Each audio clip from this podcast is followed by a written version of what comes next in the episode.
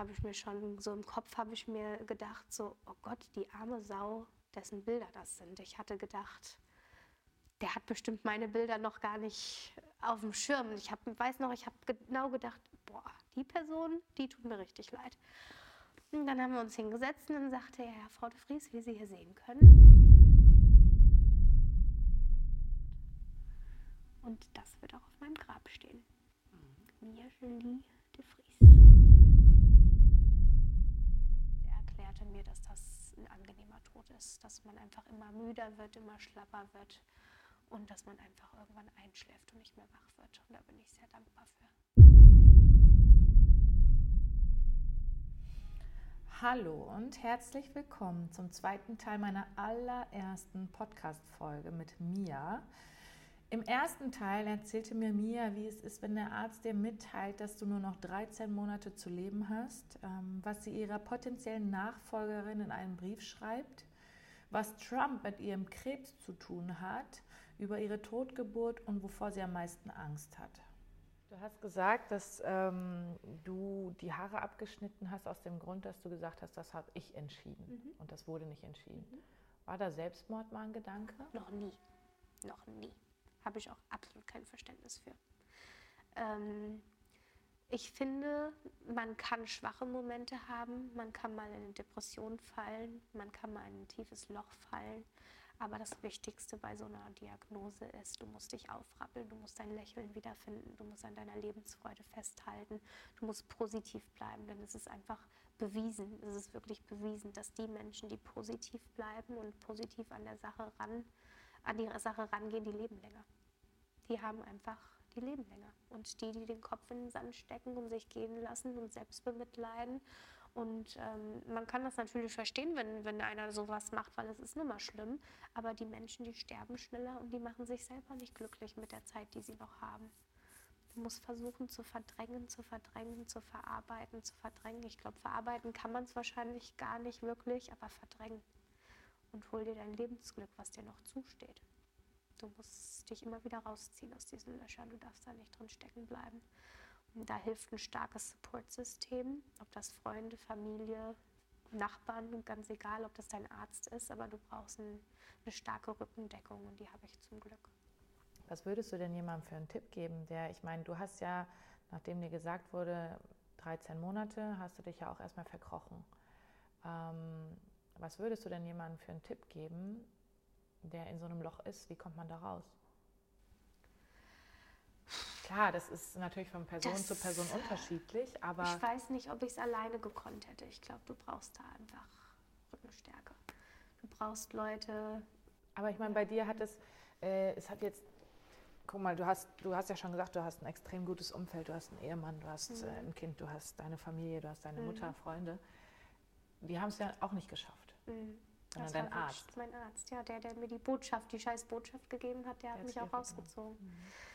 Ich glaube, das ist für jeden unterschiedlich. Ich glaube, bei manchen Leuten hätte vielleicht schon gereicht. Also hier diese Ärztefreundin von mir, die, ähm, die gute, die hat auch zwei Tage lang hintereinander mit mir da oben im Bett gelegen und mich gekrault. Und sie ist selbst Ärztin, sie hat genauso viel Ahnung wie mein, wie mein anderer Arzt, weil sie auch in dem Feld arbeitet.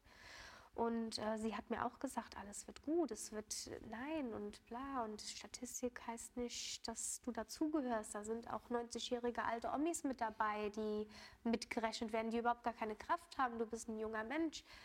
Die hat es bei mir nicht geschafft. Bei manchen hätte es vielleicht aber gereicht, weißt du? Also ähm, bei manchen hätte es vielleicht gereicht zu sagen, weißt du was, scheiß drauf, scheiß auf Google, scheiß auf den Arzt, scheiß auf die Statistik, ich schaffe das und hätte sich alleine rausgezogen. Manche hätten vielleicht die Mama gebraucht. In den schlimmsten Situationen braucht man einfach manchmal einfach nur seine Mama. Das hätte vielleicht auch gereicht. Ich glaube, das ist unterschiedlich von Mensch zu Mensch und Person zu Person, Charakter zu Charakter. Klar. Ich glaube, das kann man nicht pauschalisieren. Mhm. Ich habe da also nicht wirklich einen Rat, sondern einfach nur egal wie, hol dich da raus. Mhm. Hol dich irgendwie da raus. Mit Hilfe, alleine, ganz egal, aber bleib nicht in dem Loch. Versuch zu kämpfen, da rauszukommen. Ich habe in einem Instagram-Post von dir gelesen, da hast du das Lied von äh, Sarah Connor gecovert. Ja. Da geht es um die Beerdigung quasi. Ja. Wie stellst du dir deine Beerdigung vor? Ganz genau. Die ist durchgeplant. Ich habe in meinem iPhone unter Notizen eine Liste, wo steht, und das weiß mein Mann, das weiß meine Mutter, das weiß meine Schwester und von meinem Mann die Tochter und Ex-Frau, damit irgendwer, der dann ein paar Gedanken zusammenkriegen kann, weiß, dass es diese Liste gibt. Die nennt sich, wenn ich tot bin, was zu tun ist, was ich mir wünsche. Ich weiß schon genau, wie mein Grabstein aussehen soll. Ich weiß genau, welche Musik gespielt werden soll. Ich weiß genau, was der Redner sagen soll, in welche Richtung das gehen soll. Ähm, ich habe sogar eine Freundin darum gebeten, das findet meine Mutter sehr makaber. Ich habe eine Freundin von mir dazu gebeten, dass sie bitte in ihrem Brautkleid zu meiner Hochzeit kommt, weil wir so einen Gag mal daraus gemacht haben. Das hat sie mir hoch und heilig versprochen und ich bin mir sicher, das wird sie auch bringen. Ähm, ich habe mir sogar den Platz schon ausgesucht, ähm, denn meine Tochter ist ja auch hier an dem Friedhof begraben und ich hätte gerne genau den Platz unter ihr, dass ich direkt bei ihr bin. Ich möchte zum Beispiel einen Grabstein haben, wo man echt nur einfach eine Kerze und, eine Blu und einen Strauß Blumen reinstecken kann. Ich will, dass man null Arbeit damit hat und also ganz viele Gedanken schon gemacht, ja. Und was ist ähm, ein Beispiel für ein Lied? Ähm, von Sarah Connor das ähm, eine Lied. Wie heißt es denn nochmal? Ich weiß es gerade gar nicht. Ähm, es steht in meiner Liste. Ich ja. gehe gerade mal rein. Mm, meine Beerdigung. Ach so, Organspende natürlich. Ähm, das Leben ist schön von Sarah Connor heißt das. Und dann hätte ich gerne noch das war das Beerdigungslied von unserer Tochter Lilly und es war auch unser Hochzeitslied zu unserem Eröffnungstanz All of Me von John Legend. Die zwei Lieder hätte ich gern. Ähm, wenn das bei deiner Beerdigung gespielt wird und bei deiner Hochzeit, ja? Mhm. Und es war bei meiner Tochter und, auch. Ein sehr emotionaler Song dafür. Sehr emotional, ja. Es war zuerst das Beerdigungslied von Lilly und einen Monat später haben wir ja geheiratet mhm. und ähm, da habe ich meinen Mann damit überrascht, weil ich weiß nie, was ich ihm schenken kann. Ich wusste, dass ihm das sehr gefallen würde, wenn das unser Lied wird. Und es war so emotional. Aber ist es nicht, also äh, das war ja ein sehr, sehr trauriger Moment. Mhm. Und Den wir dann zu einem schönen umgewandelt ah, haben. ja, das ist der Gedanke dahinter. Ja, das ist einfach unser Lied, unser unser Lied. Und wir hatten 100 Gäste an unserer Hochzeit und alle wussten, dass das das Trauerlied von Lilly ist. Und alle haben sich, gibt es ein Video von, um uns rum versammelt und ganz eng umarmt. Und es war kein trockenes Auge, weil alle wussten, was das Lied bedeutet. Das hat ein guter Freund von uns äh, live gesungen. Und ja. Wow. Das ist einfach auch. unser Lied. Und das, ja. deswegen muss es auch da gespielt werden. Ich habe ich hab jetzt schon also bestimmt schon 18 Mal Gänsehaut bekommen. Morgen habe ich bestimmt Muskelkater in meinen Haaren. Ähm, gibt es was, wovor du Angst hast? Früher hätte ich geantwortet vor Spinnen. Verstehe. Und Spinnen. Ähm, vom Tod. Ich habe Angst vom Tod. Ich habe Angst davor, einfach nicht mehr da zu sein und nicht mehr den Alltag zu erleben und ich habe einfach Angst, dass der Tod wehtut. Dass ich da elend abgehe, wobei mir mein Arzt mittlerweile schon fast zusichern kann, dass das nicht der Fall sein wird, weil ich ähm, wahrscheinlich, also sehr wahrscheinlich an den Hirnmetastasen sterben werde. Und er erklärte mir, dass das ein angenehmer Tod ist, dass man einfach immer müder wird, immer schlapper wird und dass man einfach irgendwann einschläft und nicht mehr wach wird. Und da bin ich sehr dankbar für. Das ist nicht irgendwie eine qualvolle Erstickung durch die Lungenmetastasen sein wird. Aber da habe ich Angst vor, eigentlich vom Tod. Ähm, bist du auf irgendwas sauer? Also jetzt nicht, weil jemand mal böse zu dir war, sondern ich, man sucht ja immer irgendwie nach einem Grund oder woran man sich festhalten kann. Keine Ahnung, wenn man sich getrennt hat, dann der, der Ex ist ein Arschloch, dann kann man besser damit ähm, abschließen. Gab es mal einen Moment, wo du auf irgendwen sauer warst? Ähm, ich habe mal ab und zu Momente, wo ich sauer auf die Situation bin, dass ich ähm, nicht mehr so viel Energie habe, dass ich, wenn ich die Treppe hochgehe, runtergehe und wieder was vergessen habe, oben ein drittes Mal hochgehen muss und einfach gar nicht die Kraft dafür habe, das eigentlich zu machen. Ähm, ich bin manchmal sauer auf den Moment, dass ich es nicht schaffe, die paar Schritte zum Kindergarten runterzulaufen, um meinen Sohn zu Fuß abzuholen, weil ich weiß, den Berg wieder hoch, der eigentlich noch nicht mal ein Berg ist, sondern einfach nur eine kleine Steigung ist, dass ich das nicht schaffe, dass ich für einen Weg, der eigentlich zehn Minuten dauert, dann eine Stunde brauche ähm, weil dass ich nicht einfach den ganzen Tag shoppen gehen kann, obwohl ich shoppen hasse, aber durch die Stadt schlendern kann, ohne nicht mindestens alle halbe Stunde, Stunde meine Sitzpause zu machen, weil die Lunge das einfach nicht schafft oder weil ich einfach so geplättet bin von den Chemos. Ähm, dass ich irgendjemanden hasse oder, oder irgendwie wütend auf jemanden bin, habe ich eigentlich nicht. Ähm, auch nicht, ich bin auch nicht jemand, der sich fragt, warum ich, warum habe ich jetzt Krebs, warum kann das nicht irgendjemand anders haben? Denn ich denke mir, du kriegst da niemals eine Antwort drauf. Und das ist einfach eine Energieverschwendung, die Gedanken darüber zu machen. Du musst den Gedanken abhaken. Du darfst dich nicht selbst bemitleiden, sondern du musst da einfach durch. Mhm. Was sind das so für Gefühlslagen von Tag, wo du die Diagnose bekommen hast, zu bis jetzt? Also ist es für dich auch immer noch real, das Thema, ähm, dass du sterben wirst? Ja. Hast du das für dich verstanden? Es ist eine absolute Achterbahnfahrt. Ich glaube, verstanden habe ich es halbwegs ich glaube, richtig verstehen werde ich es, wenn der Moment kommt, wo die Ärzte sagen, Frau de Vries, wir können nichts mehr tun. Jetzt ist der Moment, wo sie entscheiden, Krankenhaus, Palliativ oder zu Hause.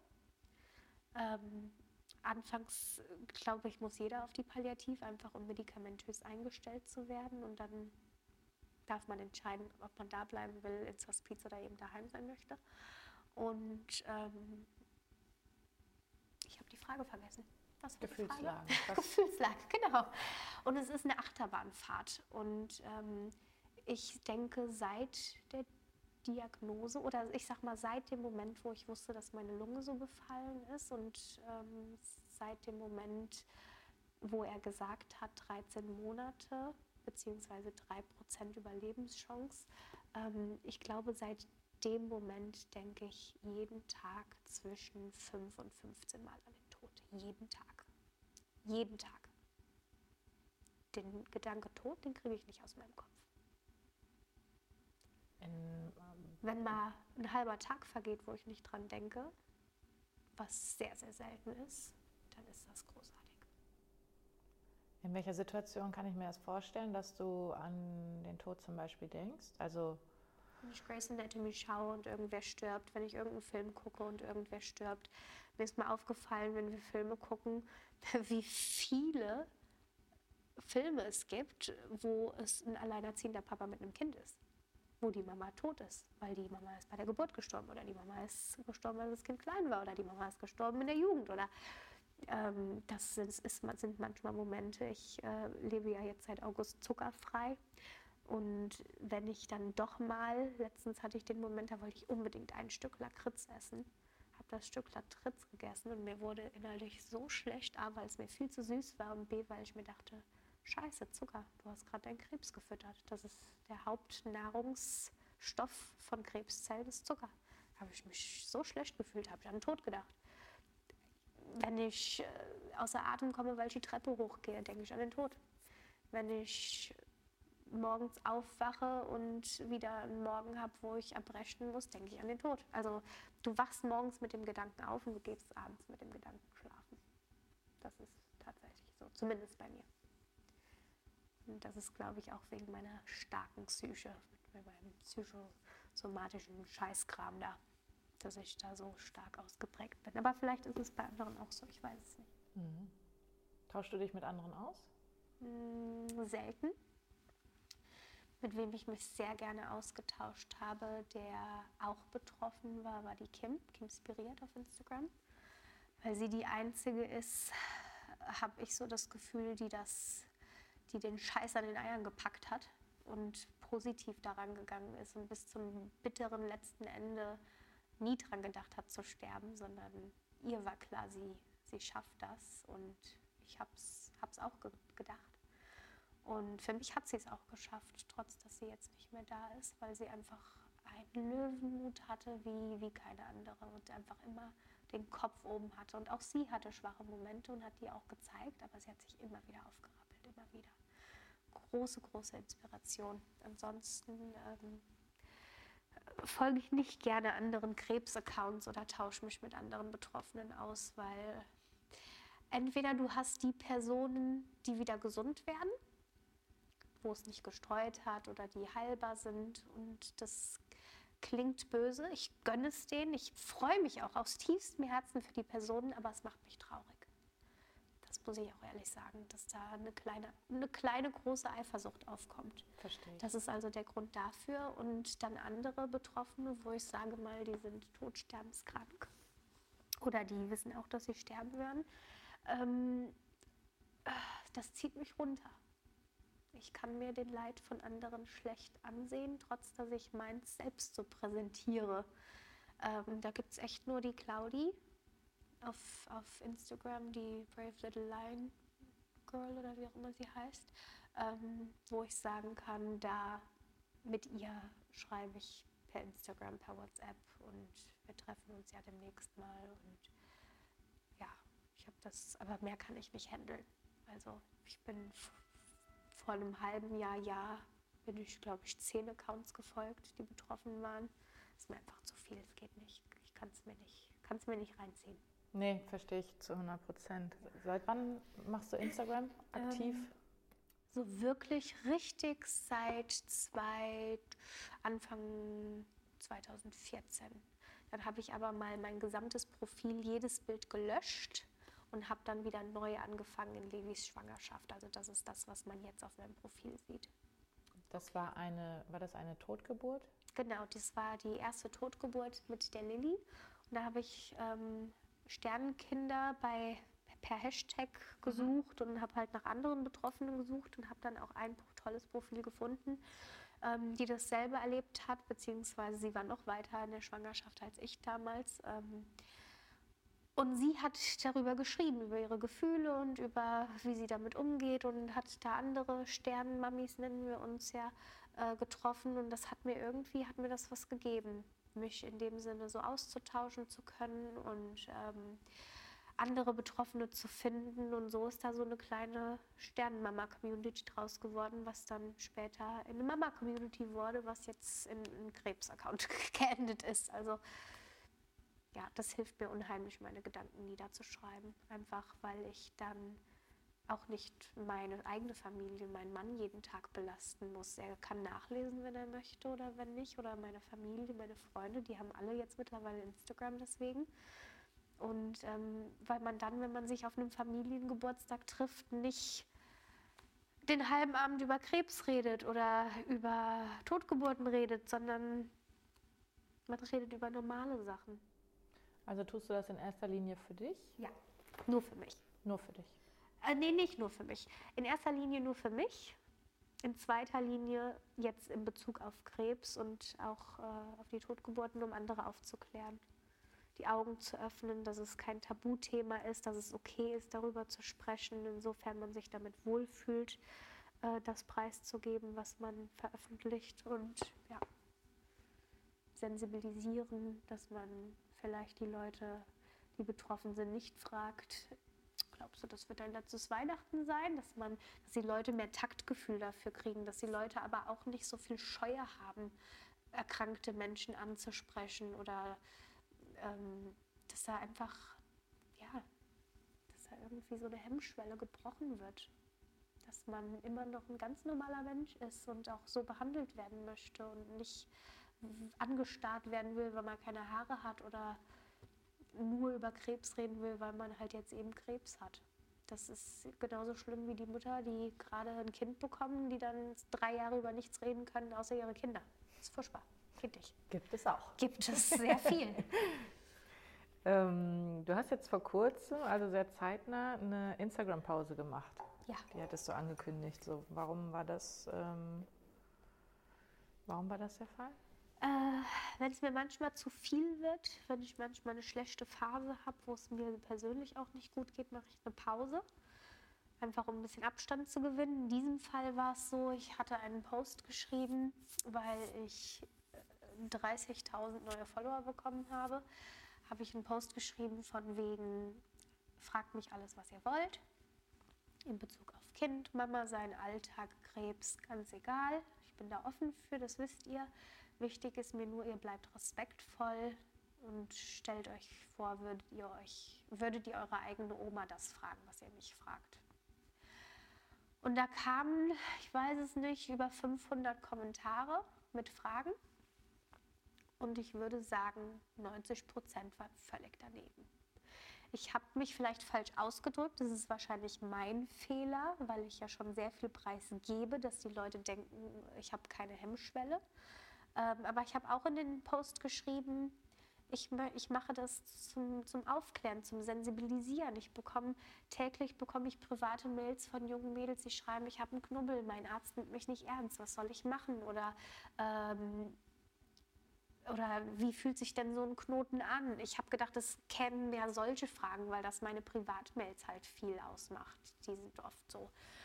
Und das war, wurde halt nicht respektiert. Ne? Ich wurde dann unmögliche Fragen gestellt. Die schlimmsten habe ich gelöscht. Ähm, ob ich zum Beispiel schon äh, jemanden in meinem Kopf habe, wo ich gerne hätte, dass Michelle die Person vielleicht mit der Person zusammenkommt. Hä? Was ist das für eine Frage und was gewinnst du daraus? Mhm. Also was, was, was hast du jetzt gelernt oder habe ich dich jetzt über irgendwas aufgeklärt, wenn ich dir meine persönlichen Sachen so offenlege. Und nur weil ich in vergangenen Interviews oder Posts offen mit den Tod umgegangen bin, ich teile immer nur das, was ich teilen möchte und das, was mir nicht zu viel ist. Aber manche Fragen, die gingen so unter die Gürtellinie, da brauchte ich jetzt erst mal drei, vier Wochen Abstand von Instagram, weil mich das echt sauer gemacht hat. Weil, um zu wissen, ob äh, ich denke, dass ich Levis Einschulung noch erlebe, weiß ich nicht, was die Person davon hat oder gelernt hat. Das geht nicht. Aber ich habe mich wahrscheinlich falsch ausgedrückt. Oder nicht deutlich genug ausgedrückt. Ja, ich, also ich kann verstehen, dass manche Fragen stellen, die drüber sind. Also aus dem Grund, weil du als Person interessant bist auch. Ähm, da ist natürlich so eine, zu sagen, ich mache jetzt eine offene Fragerunde natürlich. Ja, aber auch schwierig. jemanden, jemanden, also ich meine, ich frage mich, ja. denken die nicht nach? Ich meine, da kam tatsächlich die Frage, du teilst ja dein, das ist auch eine, die ich gelöscht und blockiert habe, du teilst dein Leben hier so öffentlich mit uns mit. Wird jemand an der Beerdigung sein, der uns live nimmt auf deinem Kanal? What the fuck? Ja. Was, was soll das? Was, also da, da krieg ich, da kommt mir der Dampf aus den Ohren. Verstehe ich. Das ist doch, hä? Wow, ja. Und die merken das noch nicht mal. Nein. Die merken das noch nicht mal. Mhm. Das macht ja sauer. Solche Fragen machen sauer. Das macht richtig sauer. Und ähm, seitdem du die Diagnose hattest, gab es mal die Situation, dass du dir dachtest, boah, dieser Person wollte ich schon immer das und das sagen. Ähm, deswegen werde ich jetzt das klärende Gespräch suchen, weil ich nicht immer die Möglichkeit dazu haben werde? Ähm, jein. Es gibt keinen, mit dem ich da so ein Problem hätte, dass ich ihm was sagen müsste. Habe ich nicht das Gefühl, dass das bei mir ist. Was ich allerdings mache, ich bin sonst jemand, ähm, ich bin so der Typ, ich wäre gerne Everybody's Darling. Gebe ich ganz offen zu. Also ich möchte jedem gefallen, ich möchte, dass mich jeder mag. Äh, selbst wenn es jemand ist, den ich gar nicht so sonderlich mag, möchte ich trotzdem, dass der mich mag. Also ich bin so, äh, ja. Und ähm, selbst wenn mir die Personen Energie nehmen, habe ich mit denen Zeit verbracht oder habe mich, äh, habe denen ein Ohr gegeben oder war irgendwie für die da. Und mittlerweile seit der Erkrankung habe ich gelernt, dass man die Energiefresser, die Energierauber, dass man die einfach, tschüss, also darf man sich gar nicht mit aufhalten. Wenn das wirklich in so einem extremen Fall ist, dass die dir nicht gut tun, dann dann weg damit. Dafür ist das Leben zu schade und dann musst du denen das auch sagen. Und da hatte ich vor dem Krebs hatte ich nicht die Eier dazu. Da habe ich mich nie getraut oder ja, hatte nie den Mut dazu zu sagen, hier sei mir nicht böse, aber das passt einfach nicht mehr so mit uns. Oder ähm, als die Diagnose kam, kamen auf einmal, und das ist nicht böse gemeint, ich fand das teilweise sehr lieb, aber es kamen zum Beispiel aus meiner Vergangenheit so viele Leute aus meiner Schulzeit zum Beispiel, aus meiner Jugend, mit denen ich schon seit, weiß ich nicht, fünf bis zehn Jahren eigentlich nichts mehr zu tun habe.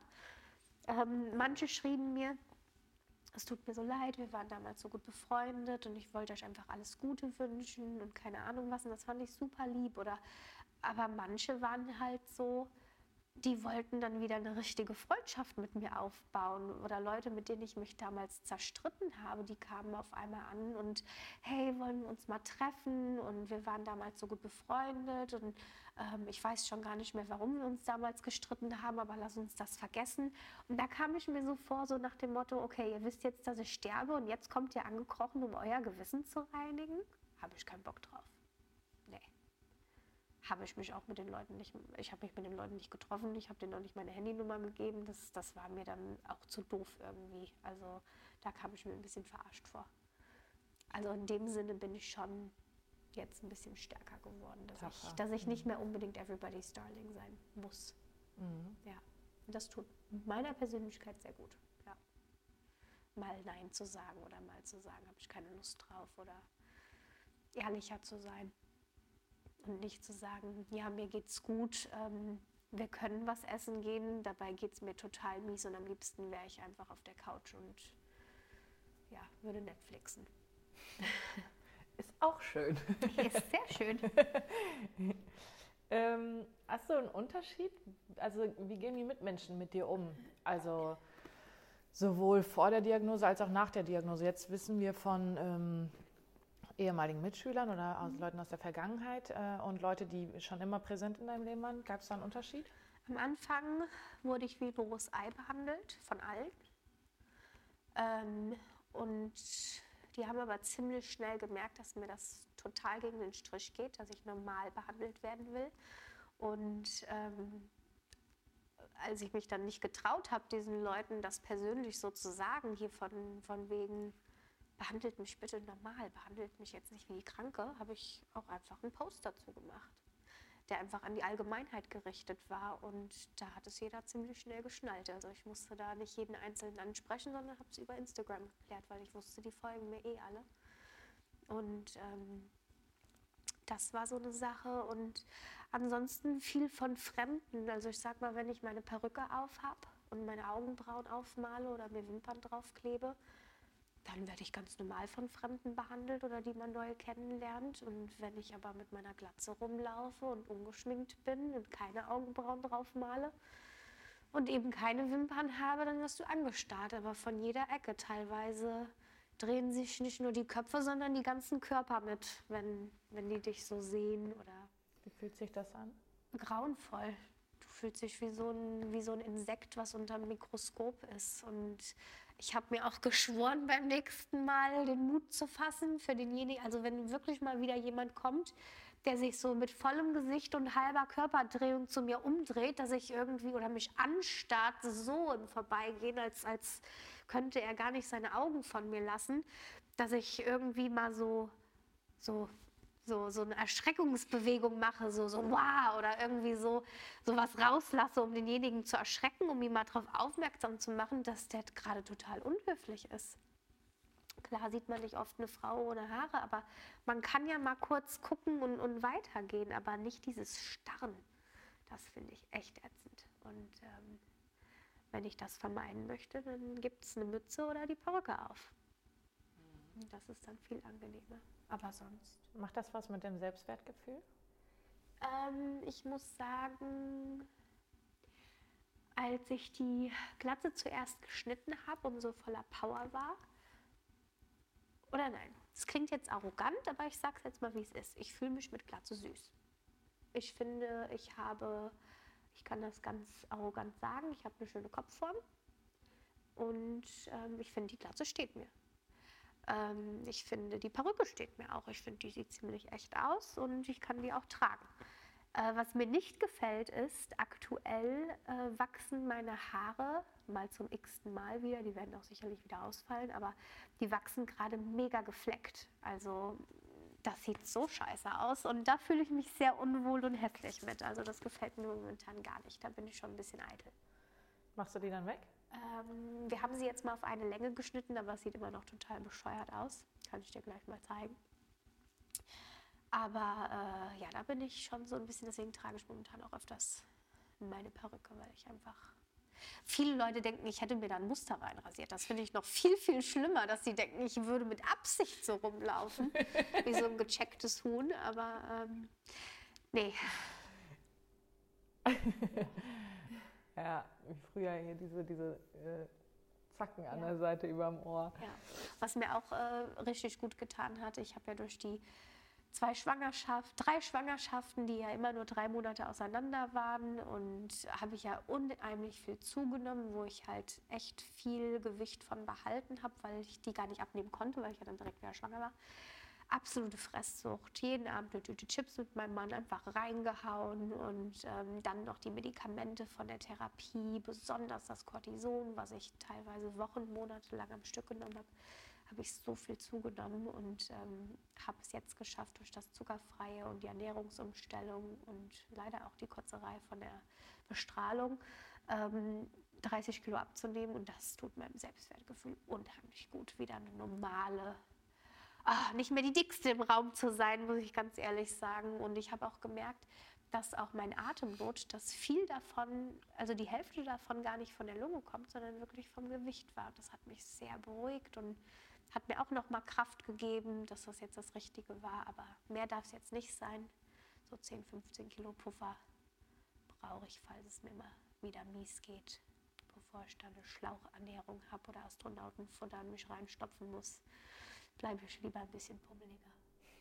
Aber das heißt, solche Sachen wie mit hier ein Problemzöhnchen, da ein Problemzöhnchen, das. Das ist mir so schnurzegal seit der Erkrankung. Mhm. Vorher war ich da viel eitler. Und dieses Jahr habe ich mich mit 80, 85 Kilo getraut, einen Badeanzug anzuziehen und von meinen schlanken Freundinnen im Urlaub rumzuschlawenzeln. Ich habe mich pudelwohl gefühlt. War mir so egal. Das ist so egal. Das Einzige, was mich ein bisschen traurig macht, sind meine Brüste. Die sind so ein bisschen die sind ein bisschen schlauchig geworden. Und äh, dadurch, dass da ein bisschen die Luft raus ist, kann ich den Tumor jetzt viel besser fühlen als vorher und habe jetzt so ein bisschen Ekel, mich selbst abzutasten oder zu fühlen oder dass mir jemand an die Brust geht. Das ist mir ein bisschen sehr unangenehm. Mhm. Das ist, ja, Leidet da dann die Fraulichkeit drunter? Ähm, ähm, bei mir würde ich sagen, nein. Ich habe einen wunderschönen Jungen ein Jahr lang damit füttern können. Ähm, deswegen nein. Und ich habe halt echt das Glück, ich habe einen Mann, der mich vergöttert. Der mir je, fast jeden Morgen sagt, wie schön ich aussehe. Der mir sagt, er findet mich mit Glatze so viel süßer als mit der Perücke und dass ich die doch einfach auslassen soll. Der meine der mich, als ich 92,5 äh, Kilo hatte, äh, noch vor drei Monaten, der heimkam und super süß zu mir mich auf der Couch liegen hat sehen in meiner Unterhose und einem Top und Kuschelsocken, der zu mir sagte, hallo mein kleines Walross. Und ich genau wusste, wie das gemeint war oder der mich sein kleines Dickeschen genannt hat, der mich jetzt aber wieder X-Girl nennt und mein Dünneschen und jetzt wiege ich vier Kilo weniger und ich nenne ihn Dickeschen. Also der vergöttert mich einfach, dieser, also das kann man nicht anders sagen. Und der ist so liebevoll und der ist so aufmerksam. Und deswegen habe ich eigentlich nie das Gefühl, meine Fraulichkeit in dem Sinne zu verlieren, weil ich einfach einen Mann habe, der mich mit Herzaugen anschaut. Wo ich das Gefühl mal hatte, war eher nach meiner Schwangerschaft mit Levi, als die Diagnose noch nicht war und ich einfach zu dick war, um in meine High Heels reinzupassen. Da hatte ich mehr das Gefühl, meine Fraulichkeit zu verlieren als jetzt, ohne Haare und mit, mit Schlauchbrüsten. Mhm. Muss ja auch mal ein bisschen Humor hier reinbringen, ja. oder? Und ehrlich zu sich selbst sein. Das ist halt nicht mehr alles wie mit 18. Ja. Haben sich deine Prioritäten geändert, wofür du dir Zeit nimmst? Also Zeit ist ja mit das kostbarste Gut, das kriegst du ja. nie wieder. Genau. Und ähm, ja, wofür nimmst du dir jetzt gerne Zeit? Wofür sagst du, du hast ja schon gesagt, du sagst jetzt mittlerweile Nein. Ich möchte einfach noch super viel sehen. Ich möchte am allerwichtigsten, noch wichtiger als meine Bucketlist, muss ich sagen, ist mir einfach der Alltag. Also ich genieße es unheimlich samstags, sonntags, wenn meine zwei Männer hier zu Hause sind und ich habe die Kraft zu kochen mittags und wir essen zusammen und wir gehen dann vielleicht noch äh, in den Tierpark die Rehe füttern und am Nachmittag holt meine Mom den Kleinen ab und er schläft dann vielleicht da und ich habe ein bisschen mehr Zweisamkeit mit meinem Mann oder wir gehen dann mal zusammen essen. So Alltagssachen, dafür bin ich unheimlich dankbar geworden und ähm, das ist so, glaube ich, das Haupt. Ist der Alltag dann anders? Im, also natürlich gibt es äh, Veränderungen, aber vor deiner Diagnose zu jetzt, also in, insbesondere auch mit deinem Mann? Ähm, ja, da gibt es große Unterschiede, einfach weil ich jetzt jede Woche mindestens ein bis drei Arzttermine habe, die ich irgendwie mit einplanen muss. Es muss geplant werden, wer bringt den Kleinen in den Kindergarten, wer holt ihn ab und durch meine Termine und sein, seine Selbstständigkeit ähm, muss man halt gucken, wie man das koordiniert. Ähm, es wird halt viel dadurch eingenommen. Dann, wenn ich Therapie habe an dem Tag, schläft Levi grundsätzlich immer bei meiner Mom, damit ich einfach Ruhe habe und Pause habe, ein Bad nehmen kann, schlafen kann, am nächsten Tag ausschlafen kann. Das ist so, so eine Sache, die sich verändert hat, wo ich ihm sonst vielleicht, weiß ich nicht, ein, zweimal die Woche vielleicht abgegeben hätte, gebe ich ihn jetzt wöchentlich ein bis zwei Nächte ab, weil es einfach nicht anders geht. Ähm, dann in Bezug zu meinem Mann hat sich, es ist nicht mehr so leicht, es ist nicht mehr so schwerelos, wie es vorher war. Es, man hat viel mehr Sorgen, man hat viel mehr Ängste. Äh, andererseits, es schweißt ungemein zusammen. Das gibt es ja auch die Fälle, wo, wo es auseinanderreißt und, und du auf einmal da alleine stehst. Das ist bei uns Gott sei Dank nicht der Fall. Es hat uns sehr zusammengeschweißt.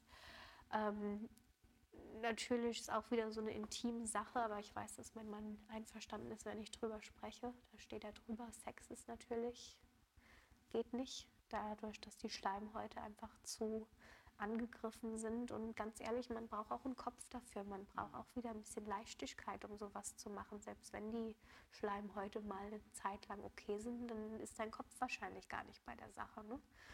Und ähm, Einfach weil du dann Schmerzen hast. Ich habe Schmerzen, ja. Ich habe sehr starke Schmerzen. Und wenn ich Schmerzen habe und keinen Spaß daran habe, dann hat auch mein Mann keinen Spaß daran. Mhm.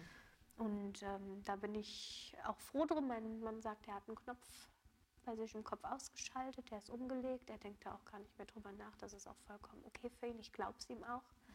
Ähm, ich glaube, das wäre schwieriger, wenn ich einen Partner hätte, der in meinem Alter wäre. Mein Mann ist ja ähm, doppelt so alt wie ich fast. Also der ist 52 wird er dieses Jahr und ich bin 28 und ähm, ich glaube, man braucht auch eine nötige Reife, um, um zu erkennen, was ist wichtig im Leben und was zählt jetzt. Und ich glaube, dann kann man auch auf sowas verzichten. Und ich finde es auch immer ganz witzig, wenn, wenn dann Freunde von uns, die dann, dann rumspaßen und sagen, boah, das könnte ich nicht und nee, das wäre ein Dealbreaker, dann bräuchte ich einen Freischein oder dann müsste ich einen Puff gehen oder dann müsste ich mir eine Geliebte suchen. Die scherzen dann rum, die meinen es dann nicht dann so ernst in dem Sinne, aber ähm, dann muss ich immer schmunzeln, weil ich denke mir, Sex oder Oralsex, das ist nicht die einzige Art und Weise, intim mit deinem Partner zu sein. Das kann Kuscheln im Bett sein, das kann ein gutes Gespräch sein, das kann ein lustiger, geiler Abend in der Bar sein. Du kannst hier auf so viele Art und Weise intim sein, was so viele Leute überhaupt nicht haben oder können, weil sie das gar nicht kennen, weil sie das nicht kennen müssen, Gott sei Dank, weil sie halt eben nur den Sex haben. Und da habe ich echt ein Plus. Also ich da habe ich einen sagen. Gewinn raus. Ich habe was, ich bin der Meinung, dass trotz meiner Erkrankung und trotz unserem Schicksal, was uns bevorstehen wird, dass keiner meiner Freundinnen oder Freunde, gar keiner von denen so glücklich ist wie wir zwei. Oder so, so glücklich generell ist, weil sie das gar nicht erkennen, ja, was sie haben. Sondern die meckern und nörgeln und dies und das. Und das ist einfach bei uns nicht der Fall, weil wir wissen, was zählt. Ja, genau Aber das wussten wir auch schon vor dem Krebs. Also ich hab, hätte jetzt keinen Krebs gebraucht, um das zu erkennen. das wussten wir schon vorher. Wir waren schon vorher Kopf und Arsch. Kopf und Arsch, gut. Ja, aber ich, so wie sich das angehört hat, dachte ich mir gerade auch so, von, von so einer Art von Beziehung können sich einige eine Scheibe abschneiden. Also genau wie du sagst, äh, Intimität ähm, Ja. hat keine Grenzen. Genau. Ähm, geht küssen? Geht. Ja, Das geht. okay. Das geht. Ja. Wobei ich mich manchmal ein bisschen scheue, weil ich ähm, meine, Geschnaps meine Geschmacksnerven sind durch die Therapien ja total am Arsch. Also ich schmecke kaum noch. Ich habe permanent einen metallischen, blutigen Eisengeschmack in meinem Mund. Und ähm, man sagt mir zwar immer, egal ob das mein Mann, meine Mama oder keine Ahnung was ist, dass ich keinen Mundgeruch habe oder dass man das nicht merkt. Aber ich habe halt total Panik manchmal, dass man das doch riecht oder schmeckt oder so. Und ich bin ein absoluter perfektionistischer Hygienefuchtler und dann scheue ich mich manchmal so ein bisschen. Dann muss er mich manchmal auch einfach mal packen und knutschen. Gegen meinen Willen, wenn ich mich gerade mal scheue. Gibt es Dinge, die du vor deiner Diagnose gerne gewusst hättest über Krebs? Ähm, so ein Heads-up wäre vielleicht nett gewesen, so in dem Was Sinne von, ja, so, ein- so ein Achtung, das kommt jetzt auf dich zu. Also so ein, so ein kleiner, übrigens, es wird manchmal richtig scheiße, aber manchmal geht es dir auch besser. Also so, dass das so eine absolute emotionale wie körperliche Achterbahnfahrt ist. Dass das so wirklich in, an einem Tag ein absolutes Hoch sein kann und am nächsten Tag, bam, bist du schlagartig am Boden. Und dann dauert es wieder ein bisschen, bis du oben bist, aber dass das so, oh, so eine wilde Gefühlswelt ist. Also so, so richtig gefühlsgefickt. Also so, ja, das so mehr so, dass, dass man darauf vorbereitet hätte. Nicht nur, dass man so, sie werden jetzt Nebenwirkungen haben, so dieses Ärztliche, was man gesagt bekommt, sondern auf einem persönlicheren Level, was das mit dir persönlich macht. So ein Heads-up halt. Ich weiß nicht, wie man das auf Deutsch sagt. Müsst ihr googeln. Glaubst du, es gibt äh, Personen, die das einem hätten sagen können? Ich glaube schon, weil ich glaube, auf so einer Onkologie, ähm, die erleben ihre Patienten schon ziemlich hautnah. Also auch auf so einer Palliativ oder wenn man mal im Krankenhaus ist, die erleben das schon hautnah. Ich denke mal, dass es wahrscheinlich nicht gemacht wird oder gemacht werden darf vielleicht, weil die halt auch einen Abstand halten müssen. Ne? Die dürfen sich ja auch nicht zu eng mit dir beschäftigen, sonst macht es die ja selber sehr fertig. Ne? Da muss ja eine professionelle Distanz sein. Und ich glaube, das geht eher in eine sehr persönliche Richtung. Ähm, andere Betroffene, die könnten vielleicht darauf aufmerksam machen, aber wenn du anfangs in der Therapie bist, du sprichst eigentlich gar nicht mit den anderen, die da neben dir sitzen, die da auch gerade ihre Chemokeule bekommen, sondern das ist alles eher so ein bisschen für sich. Glaubst du also, dass du mit dem Post, die du machst, andere motivieren kannst oder bestärken kannst? Ja, und äh, ich hoffe, also das wäre so mein Ziel, wenn ich andere, wenn ich andere bestärken könnte und ihnen zeigen könnte, hier du, selbst wenn du in der größten Scheiße steckst, du kannst trotzdem noch irgendwie versuchen, das Beste draus zu machen und ähm, nicht dein eigenes Opfer werden. Und manchmal hat man das Recht dazu, ein Opfer zu sein und dann kann man das auch, aber wie ich schon ganz oft gesagt habe, einfach immer wieder rauskommen. Und Gibt es Dinge, die du bereust oder bereust nicht getan zu haben bis jetzt? Ähm, das kann ich, glaube ich, ehrlich mit Nein be beantworten. Denn ich glaube, alles, was in meinem Leben bisher passiert ist, ähm, hat mein Leben zu dem gemacht, was es ist. Und ich glaube, wenn es nicht genau so abgelaufen wäre mit allen Höhen und Tiefen, dann wäre ich nicht da, wo ich jetzt bin. Und dann hätte ich nicht dieses große Glück in mir, was ich spüre. Ähm, das Einzige, was ich vielleicht bereue in meinem Leben, was aber nicht anders dann gelaufen wäre, hätte ich damals in meinen Schwangerschaften eine Zweitmeinung eingeholt oder eine Drittmeinung eingeholt und hätte mich nicht. Also ich finde, man sollte sich niemals auf einen Arzt verlassen, ob, egal in was für einer Situation. Wenn du jetzt einen Heuschnupfen hast, ähm, ist, das natürlich, ist das natürlich was anderes oder wenn du einen Schnupfen hast. Aber wenn du irgendwas hast und du merkst, es, stimmt etwas nicht, gib dich niemals mit der Antwort zufrieden. Ach, das ist nichts Schlimmes, das wird schon wieder. Sondern nein, du brauchst eine Diagnose.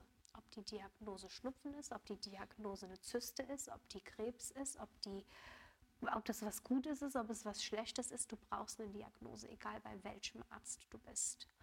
Und gib dich nie damit zufrieden, dass ein Arzt zu dir zum Beispiel sagt, ja, Sie haben da einen kleinen Knubbel, aber der ist so klein, würde ich mir jetzt mal noch keine Sorgen machen, kommen Sie in drei Monate zurück. Nein, das ist keine akzeptable Antwort. Du gehst zum Arzt, um eine Diagnose zu bekommen. Und dann möchtest du darauf Antworten haben. Und das ist so das Einzige, was ich vielleicht ein bisschen bereue, dass ich manchmal Ärzte nicht richtig hinterfragt habe oder mir nicht eine zweite, dritte Meinung eingeholt habe. Ja. Du hast jetzt gerade gesagt, so alles, was so passiert ist, hat mich an die Stelle gebracht, an der ich heute bin. Glaubst du also an Vorbestimmung oder Schicksal?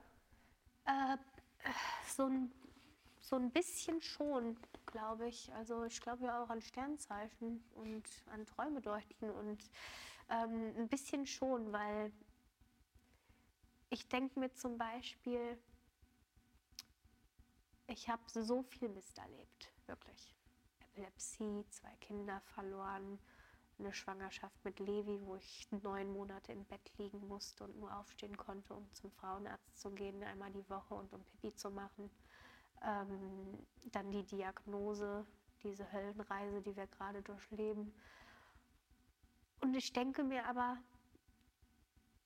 ich glaube, wie gesagt, nicht an Gott, aber ich glaube, dass man mir das alles aufgetragen hat, weil ich das handeln kann. Also dieser Spruch, man bekommt immer das, was man auch vertragen kann.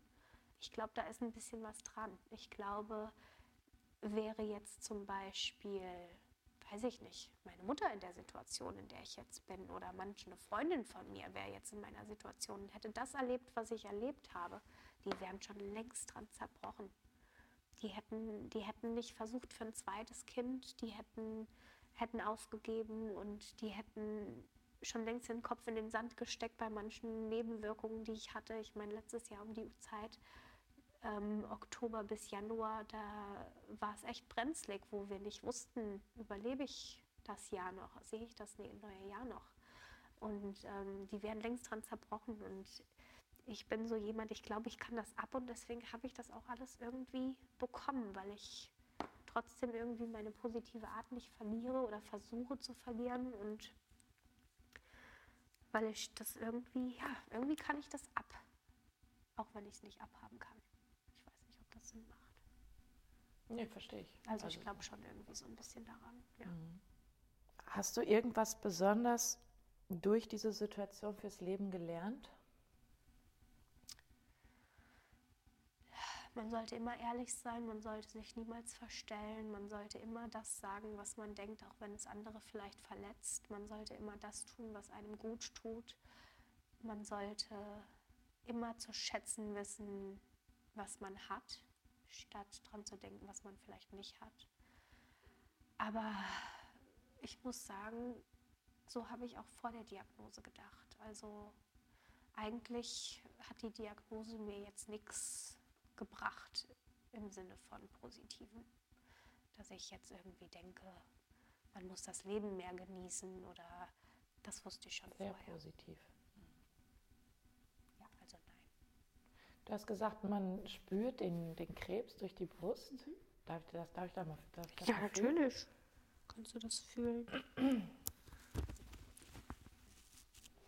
Hier sitzt der nächste. Kannst ruhig richtig, richtig ich, rumfühlen. Ich darf kneten. jetzt mal an deinen Möpsen kneten. Ja. Fühlst du da was? Ja. Ein ziemlich großer. Ziemlich groß, ja. Mhm. Aber der ist schon kleiner geworden. Das ist der einzige Tumor, der bei mir wirklich konstant immer ein ganz milli, milli bisschen kleiner wird. Okay. Und, Und, sind die anderen dann auch so groß? Oder ist das jetzt so Das ist mein größter. ich finde es abgefahren, dass man die spüren kann. Also ja. das Gewebe an sich ist ja alles sehr weich, ja. ist halt eine Brust, ne? Ja. Und dann spürt man halt einen festen Knubbel quasi, kann mhm. man sagen, ne? Das kann sich aber sehr anders anfühlen auch, ne? Es gibt auch weichere Knubbel, es gibt bewegliche Knubbel, es gibt Knubbel, die bewegen sich gar nicht. Es gibt ähm, Manchmal ist es gar nicht ein Knubbel, es sind mehrere Knubbel, die ja verteilt sind. Und ähm, das ist sehr unterschiedlich. Und äh, der ist jetzt recht groß. Ich weiß jetzt nicht genau, wie groß der mittlerweile ist.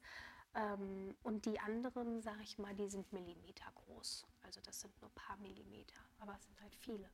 Und da, so ein Millimeter kann man ertasten? Mm, ähm, also ich sag mal, der hier, der in meiner Brust, ähm, den habe ich ertastet, da war der so groß wie mein Daumenfingernagel. Und dann habe ich halt gemerkt, dass er innerhalb kürzester Zeit richtig. Was heißt ja, kürzester groß, Zeit? Das drei Monate, vier Monate mhm. ist er richtig explodiert. So wie, ich weiß nicht, was würdest du sagen, wie groß das ungefähr ist? Ich kann ja, sowas ich mega. schätzen, ich würde jetzt so sieben, acht Zentimeter. So sieben, acht, so sieben Zentimeter, ne? Ja. ja, so ungefähr. Und der war halt wirklich wie so groß wie so ein Daumennagel. Und dann habe ich gedacht, okay, der Milchstau, der ist jetzt sehr ausgedehnt. Jetzt musst du was dagegen tun, nicht, dass du eine Entzündung kriegst. Ja. Aber war ja kein Milchstau. Und die anderen ähm, in der Lunge, im Gehirn, in die Lymphen. Den einen Lymph, den konnte man fühlen, aber der ähm, war halt sehr geschwollen, voller Wasser. Ähm, das kann man nicht mehr fühlen, aber die anderen, die kannst du halt nicht fühlen. Das sind ja deine Organe ja in deinem Kopf, da kannst du ja. Aber die sind nur ein paar Millimeter groß. Die im Kopf sind 2,2 Millimeter. Und die auf der Lunge sind auch so. Also die sind ziemlich klein, aber es sind halt viele. Und sie sind halt da. Ganz schön arschlochmäßig, wenn die so klitzeklein sind, mhm. aber so eine große Wirkung haben. Ne? Mhm. Ja. Boah, das, ist, das nervt. Ja. Das nervt. Glaubst du, ähm, mal, wie oft. Bei mir wird, glaube ich, einmal im Jahr ähm, der Busen abgetastet. Reicht das? Nein. Nee, ne? Ich finde, ganz wichtig ist, ähm, dass man sich selbst einmal im Monat abtastet unter der Dusche. Warum unter der Dusche? Weil man da eh nackig ist und da ist es flutschig mit Wasser und Seife und da hast du irgendwie ja, das ist einfach, da musst du dich nicht noch extra ausziehen, um das zu machen, sondern du bist ja eh schon nackt. Deswegen mhm. finde ich es unter der Dusche immer irgendwie so ein guter, guter Platz. Das habe ich auch immer so gemacht. Kann man das beschreiben, wie man die Finger bewegen soll? Ähm, ich kenne mich nicht 100% aus. Ähm, auf Mädelsabende bei Instagram, die haben ein Video dazu hochgeladen, wie man das korrekt macht, wie eine Frauenärztin das zeigt. Mhm. Und ähm, wie ich das immer gemacht habe, ist, ich habe einfach meine vier Fingerspitzen von beiden Händen genommen und bin einfach rundherum um den Nippel, um den Busen und habe einfach reingedrückt und getastet und geknetet und gefühlt. Und wenn du das wirklich regelmäßig einmal im Monat machst, dann kennst du deinen Körper ganz schnell und dann weißt du, wenn da was ist, was da nicht hingehört. Mhm. Und ähm, ich glaube, wichtig ist in so einem Moment, wenn da was ist oder wenn man meint, etwas zu spüren, gerade bei pubertierenden Mädels, wenn der Busen gerade wächst, ist das ja ein bisschen schwierig auch zu erkennen, weil das ja alles knubbelig sich irgendwie anfühlt oder halt auch in der Stillzeit. Aber wichtig ist, dass man, dass man seinen Körper kennt und dass, wenn man merkt, da ist irgendwas, was sich anders anfühlt als vor einem Monat, dann geht man zum Arzt und fragt nach und denkt sich nicht, oh nee, ich will jetzt nicht hier einen Aufstand machen, das ist nachher eh nur so oder so. Nee, du hast das Recht dazu, dafür ist der Arzt da. Richtig. Und ähm, ja, lerne einfach deinen Körper kennen und hör auf ihn vor allem. Und dann musst du ihn auch unterstützen und für ihn kämpfen und deinen Mund für deinen Körper aufmachen, damit die Ärzte dich wahrnehmen und dich ernst nehmen. Weil dein Körper hat nur dich und dein Mundwerk. Ja, und er meldet sich. Genau. Aber es muss halt auch ankommen. Genau. Das stimmt, das habe ich auch gemerkt. Ja, cool. Also ich habe all meine Fragen bis jetzt erstmal beantwortet. Vielen, vielen Dank, dass du mir deine Zeit geschenkt hast. Also Gerne. wurde mir besonders in diesem Gespräch wieder bewusst, wie dankbar ich auch sein darf, dass du mich hier bei dir zu Hause empfangen hast und äh, ja, so toll und ehrlich mit mir gesprochen hast. Wahnsinn. Vielen ich danke Dank. dir für eine weitere Möglichkeit, das Thema ein bisschen ins Leben zu bringen und in die Köpfe von anderen zu bringen und vielleicht ein bisschen was Gutes zu tun. Also danke, dass du da warst. die Schleimspur, die ist so lang. Da müssen wir aufpassen, dass du nicht ausrutscht. Lieber Zuhörer, vielen, vielen Dank, dass du dir die Zeit genommen hast, mir und meinem Gespräch zu lauschen. Bestenfalls etwas für dich mitnehmen konntest. Ähm, mich würde natürlich sehr interessieren, was du für dich mitgenommen hast, welche Gedanken dir dazu gekommen sind Schreibt mir also gerne euer Feedback per E-Mail, per Instagram oder als Rezension. Abonniert meinen Account und bleibt somit immer up to date. Vielen, vielen Dank also fürs Einschalten. Und wenn du noch wissen willst, warum Mia gar nicht Mia heißt, warum sie von Wodka gekotzt hat und wem sie zuerst ihr Nippelpiercing gezeigt hat, bleibt die nächsten fünf Minuten einfach noch dran. Ansonsten bis bald und bis nächste Woche. Eure Farina. Jetzt hast du gerade gesagt, dass du gar nicht Mia heißt. Warum der Name Mia? Ähm, ja, normal würde ich dir jetzt die Lügengeschichte auftischen und würde dir sagen, das, was ich anderen sage. Und zwar, dass meine Mama damals in Amerika eine beste Freundin hatte, die Hawaiianerin war. Und das stimmte auch. Und Mia heißt auf Hawaiianisch meine Liebe, mein Schatz. Und meine Mama fand das so süß, dass sie angefangen hat, mich so zu nennen. Das wäre aber die Lüge. Ähm, in Wahrheit ist es so, ich fand den Namen Mia mega schön. Und als wir nach Deutschland gezogen sind, da war ich 15 und als ich in meine Klasse kam, war ich die vierte Julia in der Klasse. Das hat mich genervt und dann habe ich zu den anderen gesagt, hier, meine Mama nennt mich Mia. Das ist so ein bisschen so mein, mein Spitzenname. Dann nennt mich doch einfach Mia und ähm, dann haben wir nur noch drei Julias. Die eine war dann Jule, die andere war dann Julia, die andere war Julchen, keine Ahnung. Und ich war dann halt die Mia.